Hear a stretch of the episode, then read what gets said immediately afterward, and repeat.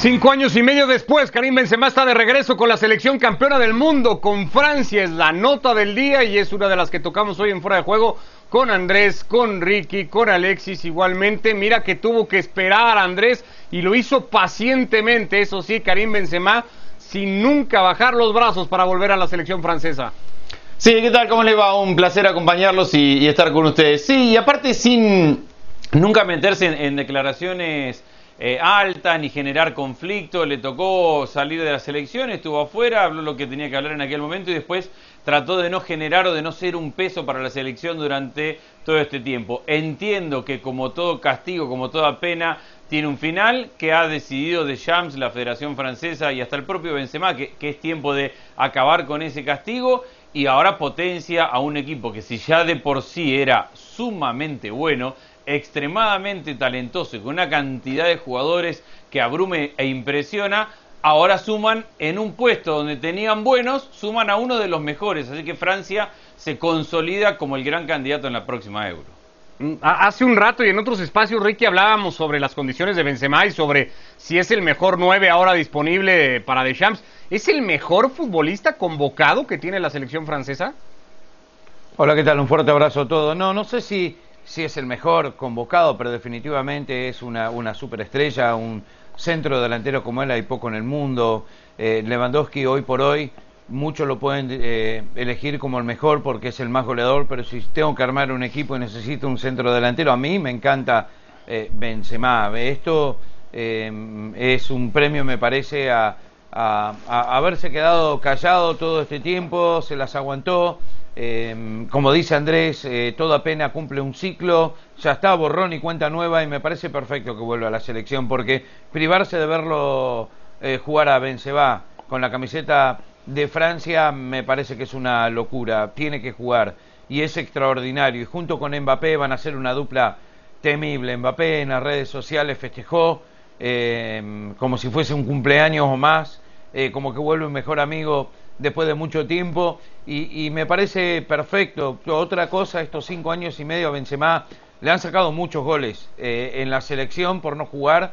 Creo que lleva 27, em, por ahí Alexi lo puede rectificar, pero leí que, eh, que tiene un poquito más de 25 goles. ¿Cuántos más hubiese hecho en todo este tiempo? ¿Cuántos goles más hubiese hecho si no estaba Cristiano? Al mismo tiempo hubiese ganado menos títulos en el Real Madrid sin Cristiano, pero anota mucho más sin el portugués. Este es un goleador de raza. Eh, no nos olvidemos que hasta hace muy poco tiempo Zidane dijo, no solo el mejor centro delantero, el mejor delantero de Francia de toda la historia. Eh, Zidane lo tiene eh, ahí arriba a, a, Benzema, así que me parece perfecto y aplaudo la decisión de Deschamps y de la Asociación de Francia de, tenerlo una vez más en, en sus filas. Reaccionó, por cierto, Karim Benzema, lo hizo en redes sociales, en su cuenta de Twitter, dijo, orgulloso estoy de la decisión que se ha tomado, agradeció evidentemente también a todos los involucrados por eh, levantar esta especie de veto que había. Estoy muy orgulloso de volver a la selección y de la confianza que me han brindado, gracias a mi familia, a mis amigos, a mi club y a todos los que siempre han apoyado y me han apoyado y han dado fuerzas eh, día con día. Si no sumé mal, Alexis, estos cinco años y medio de Benzema lejos de la selección le han supuesto marcar 143 goles con la camiseta del Real Madrid, que son un mundo de goles eh, eh, en este lustro y medio. Sí, ¿qué tal? Buenas noches a todos. La verdad es que en este tiempo, especialmente desde que se fue Cristiano Ronaldo, eh, Benzema se ha convertido en el, estandarte, en el estandarte del, del, Real Madrid y creo que eso ha contribuido decisivamente a que le levanten el castigo tanto el presidente de la federación como el propio seleccionador y le, y le llamen ahora. Eh, las cifras de Benzema son 27 goles en 81 partidos, sale exactamente a un gol cada tres partidos con Francia.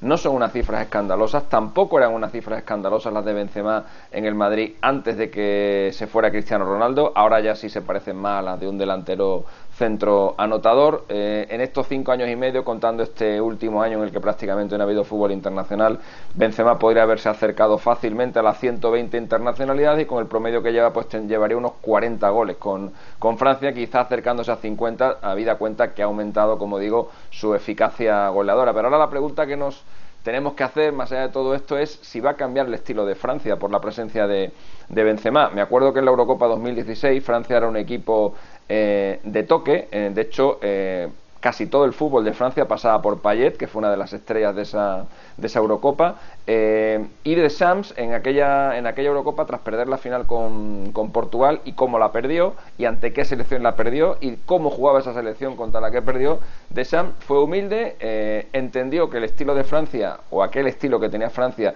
de un juego un poco más vistoso, un poco más de toque, no le alcanzaba para ganar esa Eurocopa y cambió radicalmente su forma de, su forma de jugar, aprovechó la velocidad de, de Mbappé y de Griezmann, prescindió prácticamente del centro del campo, pese a tener buenos jugadores allí, eh, como es el caso, por ejemplo, de Pogba, que también hizo un gran mundial, pero más desde el corte defensivo que desde el corte ofensivo, y se limitó a lanzar balones largos, a que Giroud los parara de espaldas y los, y los cediera a los dos delanteros. Giroud, recuerdo que Giroud se fue del mundial sin no sin marcar, sin rematar ni una sola vez a, a puerta pero claro, ahora con la incursión de Benzema, eh, de Sams, yo creo que va a tener otra vez que bajar el balón. Yo creo que eh, Benzema te obliga un poco a crear juego, eh, no va a poder jugar de esa misma manera. Y esa es la principal duda que tengo yo. Pero vamos, cuando le ha llamado, supongo que estará dispuesto a hacerlo, porque Benzema no le veo yo de suplente. Yo veo a Benzema jugando en la, en la selección francesa, probablemente en la posición de Giroud. Yo creo que van a jugar Griezmann, Benzema y Mbappé. Eh, pero Benzema se retrasará un poquito más y ahora yo creo que Francia va a construir un poquito más de, juego que antes. De hecho, habló al respecto de eso, de Shams, dijo que fue una llamada muy larga, que platicaron mucho tiempo, que discutieron mucho tiempo. ¿Ves esta parte, Andrés, que, que, habla Alexis de la necesidad de modificar el, más que el modelo, la idea también de juego para darle cabida a Benzema desde el inicio? Yo lo veo como algo positivo, porque es verdad lo que dice, lo que dice Alexis, coincido en, el análisis de cómo juega y lo que ha hecho. También ha jugado esta selección con Marcial de centro delantero, que, poco tiene que ver con Giroud, más bien es un delantero de, velocidad y de espacio, y que tiene que ver con esto de jugar al espacio y de contragolpe que dice Alexis. También ha jugado con, con Ben pero no nos olvidemos que Benzema también en el Real Madrid por muchos momentos juega en un equipo que contragolpea, juega en un equipo en el cual él retrocede y no desde la capacidad física de Giroud, pero él hace apoyos para la velocidad de Vinicius o para cualquiera de los dos extremos que, le ponen. Eh, lo que sí está claro es que cuando tenés un jugador con Benzema, estás, en el buen sentido de la palabra, condenado a jugar con dos extremos que después esos extremos pueden venir hacia adentro, que después pueden ocupar tu lugar en la espalda, pero cuando jugás con Benzema sí o sí tenés que jugar con dos extremos, por eso el sistema del Madrid por los últimos años tiene que ver con jugar con dos extremos, más allá que Cristiano en su momento arrancara como extremo y terminara dentro del área definiendo. Y eso creo que no va a cambiar y tengo la misma lectura de que Mbappé y Griezmann serán los otros delanteros, pero a ver, ¿cuánto te puede dar Benzema retrocediendo? Porque Benzema es un jugador no solamente centrodelantero de, de definición, retroceder, ir a las bandas o cambiar lugares con otros que pueden jugar delanteros como Griezmann o Mbappé, que muchas veces lo hacen por dentro también, cambiar de espacios me parece que te, abre un mundo de oportunidades también y que no te, no te quita el contragolpe. En el Madrid muchas veces juegan al contragolpe y Benzema se siente muy cómodo en ese esquema también. Ah, ahora, cambiaron pocas cosas, ¿no, Alexis? Eh, también lo, lo, platicábamos hace un rato, eh, para que Benzema haya vuelto a la selección, porque en realidad eh, el juicio o el caso Balbuena no ha terminado, Benzema va a tenerse que sentar en un juzgado incluso y comparecer y volver a declarar al respecto a finales de octubre. Y, a partir de ahí, si se quisiera entender que, lo que pasó simplemente fue agua bajo el puente, es raro, ¿no? La situación sigue siendo más o menos similar a cuando se decidió vetar de la selección francesa a Karim Benzema. Siempre, lo que pasa es que yo creo que yo creo que aquello fue una, una posición muy frontal que, adoptaron tanto la federación como, como el propio seleccionador, eh, más creo incluso que la federación, que probablemente le dijo al seleccionador que no contara con, que no contara con él, porque yo no veo a Deschamps que, no quisiera contar con Benzema, es una, es una locura, ¿no? No, no utilizar a un jugador así en la, en la selección cuando al seleccionador lo único que le interesa es ganar partidos y ganar títulos, más allá de lo que pueda haber pasado, ¿no? Y bueno, y mantener evidentemente una concordia en el vestuario. Pero yo creo que de, aquellas grabaciones que salieron se demostró que Benzema el problema que tenía era que había tenido muy malas compañías, pero tampoco se tampoco sale Benzema como como el como bueno no vamos a recordar toda aquella historia que es bastante fea y bastante truculenta pero no no no fue Benzema quien extorsionó a Balbuena él simplemente pues eh, conocía a la persona que, que, se encargó de esto y en alguna ocasión hizo hasta de hasta de intermediario pero no quedó muy claro si, si, si lo que hacía de como intermediario era para presionar a Balbuena o al contrario para ayudarle para que para que consiguiera ese vídeo, etcétera, etcétera. Entonces yo creo que aquello, aquello se, se, se, se ensució mucho, eh, los franceses ahí se, comportaron de una manera, yo creo que excesivamente eh, rígida para lo que había hecho Benzema o para lo que se había demostrado que había hecho Benzema y yo creo que ahora pues eh, se han dado cuenta ahora que le ven brillar en el, en el Real Madrid con luz propia yo creo que se han dado cuenta de que durante estos cinco años y medio se han perdido un, a un jugadorazo. Y evidentemente pues oye, han hecho han hecho borrón y cuenta nueva y, me parece una decisión acertada también para, para, el propio Benzema que yo creo que, que se merece jugar con su, con su selección. También os digo una cosa eh, justo la justo el torneo anterior a que Benzema debute con Francia Francia es, subcampeona del mundo en el Mundial de Alemania, en el 2008 ya entra Benzema, en ese 2008 en la Eurocopa eh, Francia no pasa del grupo, en el año en la otra Eurocopa que juega Francia, en el año 2012 Francia cae en cuartos de final contra España y en el único Mundial que juega Benzema eh, Francia cae contra Alemania en cuartos. Y desde que se va Benzema sus campeones de Europa y campeones del mundo. Eh, le pasa un poco lo que a Raúl, ¿no? Que cuando desapareció de la selección española empezaron a ganar todos los empezaron a ganar todos los títulos, ¿no? A veces esa, bueno, a veces pasan estas cosas tan tan extrañas en el, en el fútbol. Veremos si se si se mantiene esa tendencia o no con, con Karim Benzema. Y yo le sumo una especulación propia en rapidito. Ojo, y no sea también un proceso de seducción para Sidán, con, la relación de Sidán con Benzema hoy como entrenador de, del Real Madrid, con lo bien que ha hablado, como decía Ricky hace un rato, Sidán siempre de, de Benzema, con Sidán muy probablemente saliendo del Real Madrid ahora y con Francia muy probablemente cambiando de, proceso, se habla mucho de una pelea Francia-Juventus, a ver quién puede seducir o quién le da mejores armas a, Zidane. Ojo y no tiene que ver con eso también, con darle un elemento más de seducción para que Zidane eventualmente sea el técnico de Francia. Esto puede ser y, tiene mucho sentido. Para cerrarlo, Ricky, eh, Ricky hablabas de, esta condición favorita de Francia eh, fortalecida con Benzema. Mira, Upamecano, Laporte, Mendy, Endombele, Fekir, Marcial. Esos jugadores quedaron fuera de la lista de... Es tanto el talento de esta selección francesa que a todos estos Deschamps no los ha considerado ahora para la Euro y perfectamente armarían un 11 muy competitivo igual. Sí, es increíble lo que tiene Francia, no se ha visto algo así, con, el, con los convocados puede eh, armar dos selecciones súper competitivas, eh, dejando a estos afuera, así que em, bien por Deschamps y por Francia, que ha hecho las cosas muy bien, sigue sacando jugadores de, de primerísimo nivel eh, y ahora con la llegada de Benzema una vez más lo hace aún más fuerte de lo que era, pasa a ser el candidato de todo lo que juegue de ahora en adelante en los próximos años.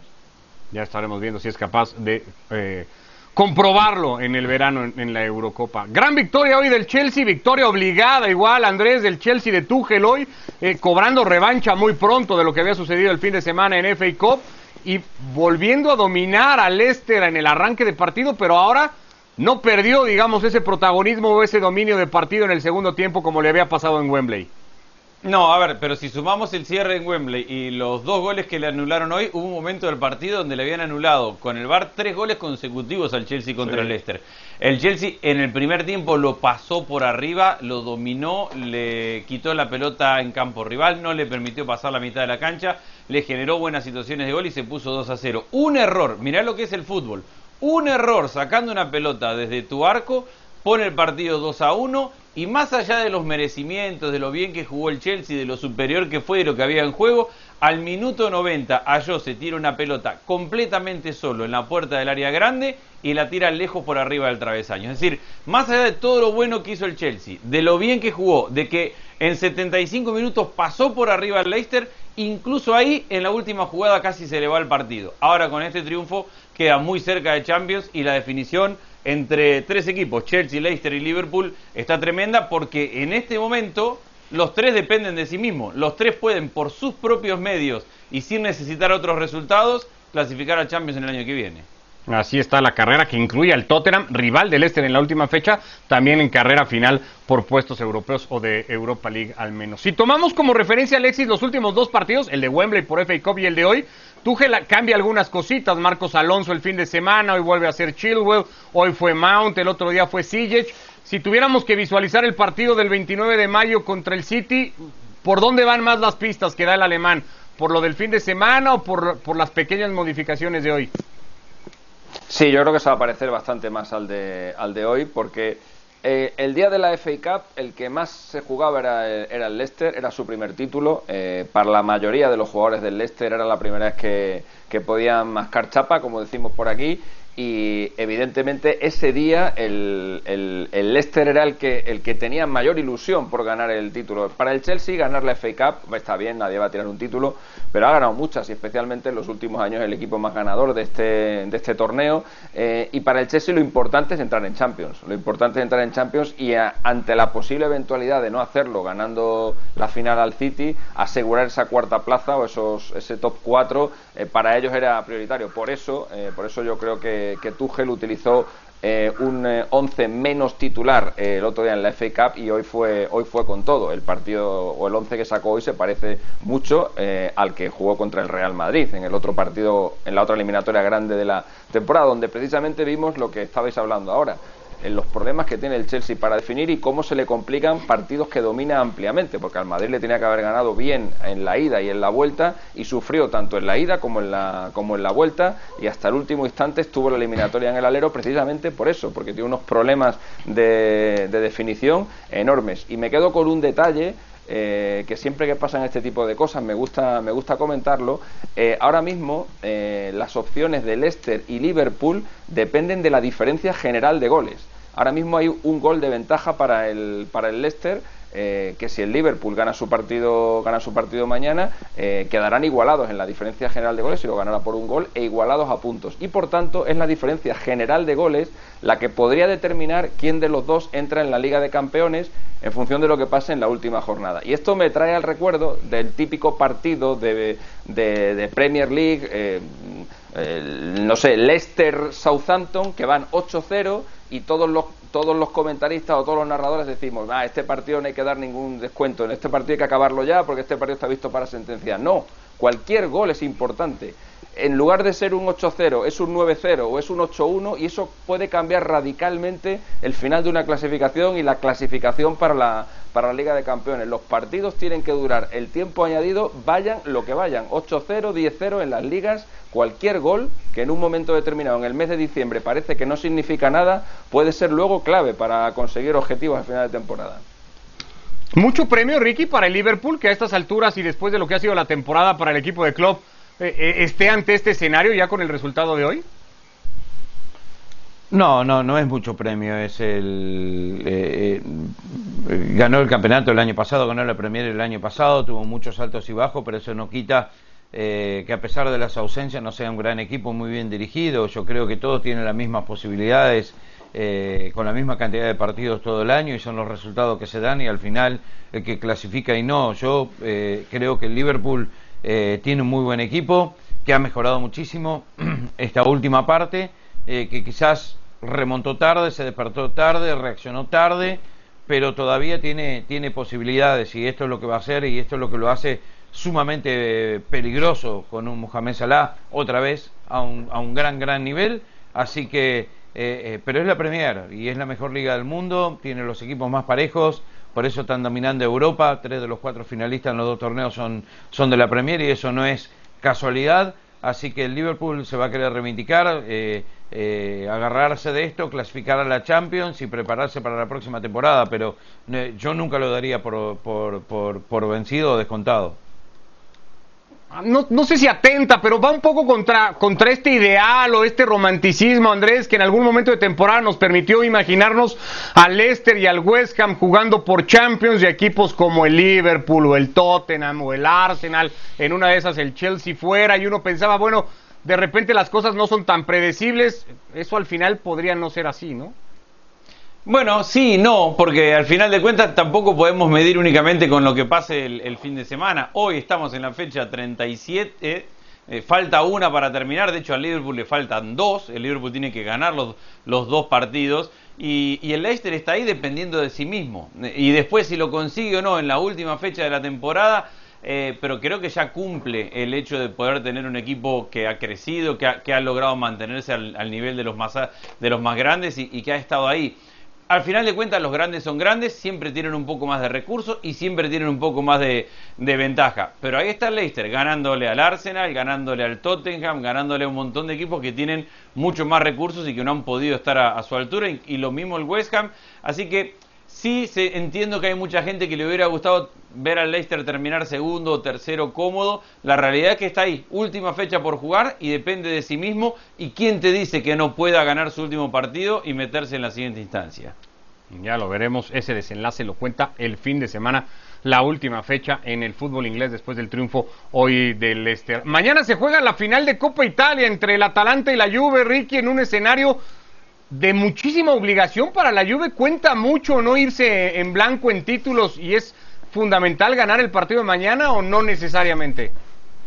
Bueno, para la Juve siempre es fundamental ganar, pero este título de la Copa de Italia solamente sin haber ganado la Liga y sin haber ganado la Champions o no haber peleado más en la Champions no significa mucho para, para un equipo que está armado para, para ganarlo todo, especialmente cuando trajeron a Cristiano Ronaldo, pero ha sido eh, un desastre la Juventus, eh, para lo que es la Juventus y lo que venía haciendo. Por otro lado, el Atalanta este es un equipo que está entero, está muy bien, está muy pero muy bien dirigido, eh, tiene Hattebor otra vez por la derecha, faltaría Alexandro por la izquierda, lo cual esto es una ventaja para un equipo que, que no ha perdido contra la Juve en los últimos años y que le ha dado guerra y que está por encima de ellos bastante en, en, en, en Serie A. Em, otra cosa, el Atalanta se va a tener que enfrentar al Milan el fin de semana eh, y le tiene que ganar, y la Juve tiene que ganar también eh, su partido pendiente contra el Bolonia para poder clasificar a Champions. Eh, yo creo que la Juve está pensando más en Serie A que en esta final de Copa Italia. Y para el Atalanta es fundamental. Desde los años 60, del 63 creo que no, no gana un título y, y sería heroico, histórico después de la novela con el Papu Gómez y, con Joseph Ilicic y todo eso, bueno, los han reemplazado y muy bien. Y ahí está este equipo que clasifica Champions por tercer año consecutivo. Es impresionante lo que han logrado. En estas tres temporadas apenas una derrota contra la Juve. Eh, un par de victorias y cuatro empates. No hay un equipo en Italia que tenga mejor registro ante la Juventus. ¿Le cambia mucho a la Juve el estado de ánimo, Andrés, ganar o perder mañana de cara a su partido contra Boloña el fin de semana? No, no le cambia nada porque la Juve, el estado de ánimo de la Juve de acá hasta, hasta que termine la temporada, que son dos partidos, es de miedo. Esta Juve está jugando con miedo, esta Juve no, no está jugando con convencimiento. De hecho, a mí me parece que le queda incómodo este partido acá. ¿Qué va a hacer la Juventus mañana si gana el título? ¿Va a festejar? ¿Puede festejar el hincha de la Juventus? ¿Va a festejar un título cuando sabe que el domingo a lo mejor se queda sin, no sin campeonato, a lo mejor se queda sin Champions para el año que viene? Este título, para los equipos grandes como la Juventus, te sirven para decorar, sí, ganaste el Scudetto, dos títulos. Si peleas por el triplete, te suma. Si haces una gran temporada y además ganaste el título de, de, la Copa, seguramente que te decora un poco. Pero si vos ganas la Copa y te quedás afuera de la Champions para la temporada que viene, con lo mal que está jugando la Juventus, yo no sé si se van a animar a festejar los hinchas de la Juventus mañana si lo llegan a ganar. Está todo al revés. La Juve llega sin clasificar a Champions y sin ser candidato contra el Atalanta, que clasificó a Champions por tercera vez en su historia, que ya está clasificado para el año que viene, que está más cómodo y que encima juega mejor. Es el mundo del revés todo esto del partido. Puede, más, más que si puede, ¿cómo tiene que hacer la Juve Alexis para ganar el partido de mañana? Si es que eh, eh, está en su prioridad plantear el partido como para ganarlo mañana. Yo creo que sí que tiene que ser prioritario eh, para, la, para la Juventus. No por encima de lo del fin de semana, pero al mismo nivel. O sea, al final un título es un título y lo que cuesta llegar a una, lo que cuesta llegar a una final eh, para un equipo como la Juventus, que puede cerrar el año en blanco, bueno, ganó la Supercopa, pero prácticamente ese título podemos casi, casi ni contarlo, ¿no? Eh, pero, pero terminar el año sin ni un solo título cuando la Juventus, hoy estaba repasando los números de Allegri, que suena como posible reemplazo de Zidane en el Madrid, con Allegri la Juve eh, llegó a ganar cuatro dobletes consecutivos, Liga y Copa en cuatro años seguidos, y estamos hablando de que este año no ha pasado octavos en las Champions, eh, se ha quedado a 15 puntos del Inter, no ganar un título yo creo que sería terrible para la, para la Juventus obvio que la, que la afición no lo va a celebrar como si fuera un, como si fuera un gran título, pero al menos que quede ahí, ¿no? Que esta, que esta Juventus consiguió un trofeo en, en, esta, en esta temporada, ¿no? También lo veo desde la perspectiva de, de intentar retener a Cristiano Ronaldo, porque imaginaros el panorama si la Juve pierde la final de la, de la Copa Italia y luego se queda fuera de la Liga de Campeones. Eh, ¿Cómo convences tú a Cristiano Ronaldo que se quede ahí una, una temporada más, no? Eh, yo creo que la Juve va a afrontar este partido como lo que es, como una final contra un gran rival, el Atalanta, que el año pasado, recuerdo ese partido en, en Turín, ese 2-2 final en el que el Atalanta durante un ratito nos hizo pensar a todos que hasta podía ser campeón de la, de la Serie A, hasta que bueno, pasó lo que pasó al final del, al final del, encuentro, pero es un gran rival, es un, es un equipo que como bien comentabas, le ha puesto las cosas muy difíciles a la Juve en los últimos, en los últimos años y yo creo que vamos a ver un, un gran partido y los dos le van a poner mucha gana para para, llevarse la victoria. ¿Pirlo no reservaría nada, Andrés, pensando en el fin de semana? Es decir, mañana vamos a ver al equipo eh, estelar de la Juve. A ver, no, no puede reservar nada. Primero, no se sabe cuál es el equipo estelar, porque, porque Pirlo lo ha cambiado tanto que podemos decir, bueno, a lo mejor ataja Bufón, porque puede ser la despedida de Bufón, y se había hablado de, darle la posibilidad de que ataje en la Copa, y había atajado el otro día contra, eh, contra el Milan en un partido importante. Eh, me parece que hay jugadores que son inamovibles. Delit, Cuadrado, Chiesa, Cristiano Ronaldo. Esos cuatro sí o sí.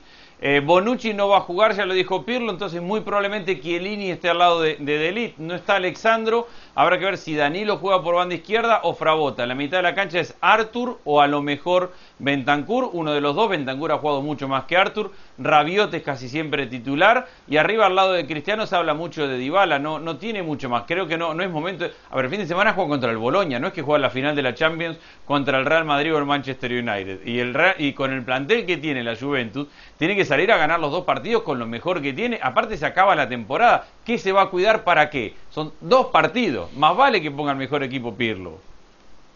Y con ese equipo le tendría que alcanzar a Ricky en escenarios como el de mañana. Juega también la estirpe, el nombre, el palmarés, digamos, que, tendrá a su favor la Juve. No sé, eh, yo a la Juve no la veo bien, lo veo mucho mejor al Atalanta.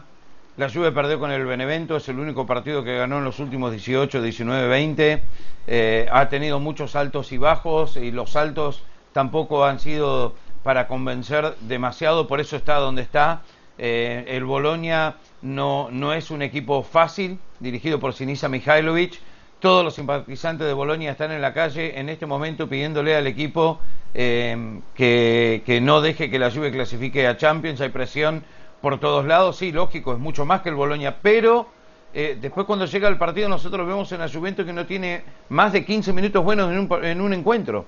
Y eso ha sido la realidad toda la temporada. No está todo dicho, me parece, eh, si, me, si, me, tengo que jugar, me parece que la final de la Copa Italia la gana el Atalanta, eh, porque es más, mejor que la Juve eh, como equipo y está mucho, pero mucho mejor dirigido. Hablaba Andrés de los cambios de, de Pirro, entre 35 y 37 alineaciones diferentes esta temporada. Es una locura, no sabe lo que está haciendo.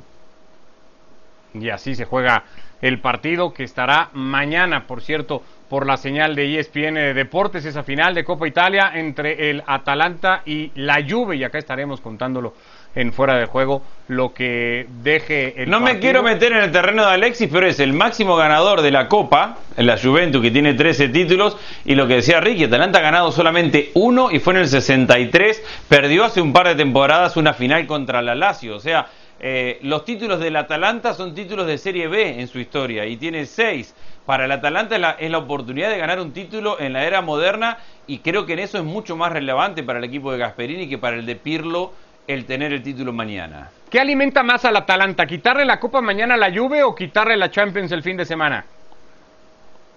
No, Atalanta es, por él mismo. Atalanta quiere un título para el Atalanta, no, para no, no para jugarle a, a, Aparte tampoco tampoco existe esa rivalidad entre el Atalanta y la Juventus como para como para desearle mal ajeno. Si me dijeras de otro equipo, si me dijeras de un Milan o de un Inter, yo no tendría ninguna duda de cuál sería la respuesta, ¿no? Pero tampoco creo que haya esa inquina de la afición de la, del Atalanta y del propio y del propio club hacia la Juventus como para tener ese deseo. Yo creo que lo que quieren es que estos tres años fantásticos con, con Gasperini eh, pues adquieran eh, algo que poner en encima del papel o que, llevar a las vitrinas, que no queden solo en qué bien jugaba el Atalanta de, de los años 2020, sino que digan, joder, y se llevó un título además.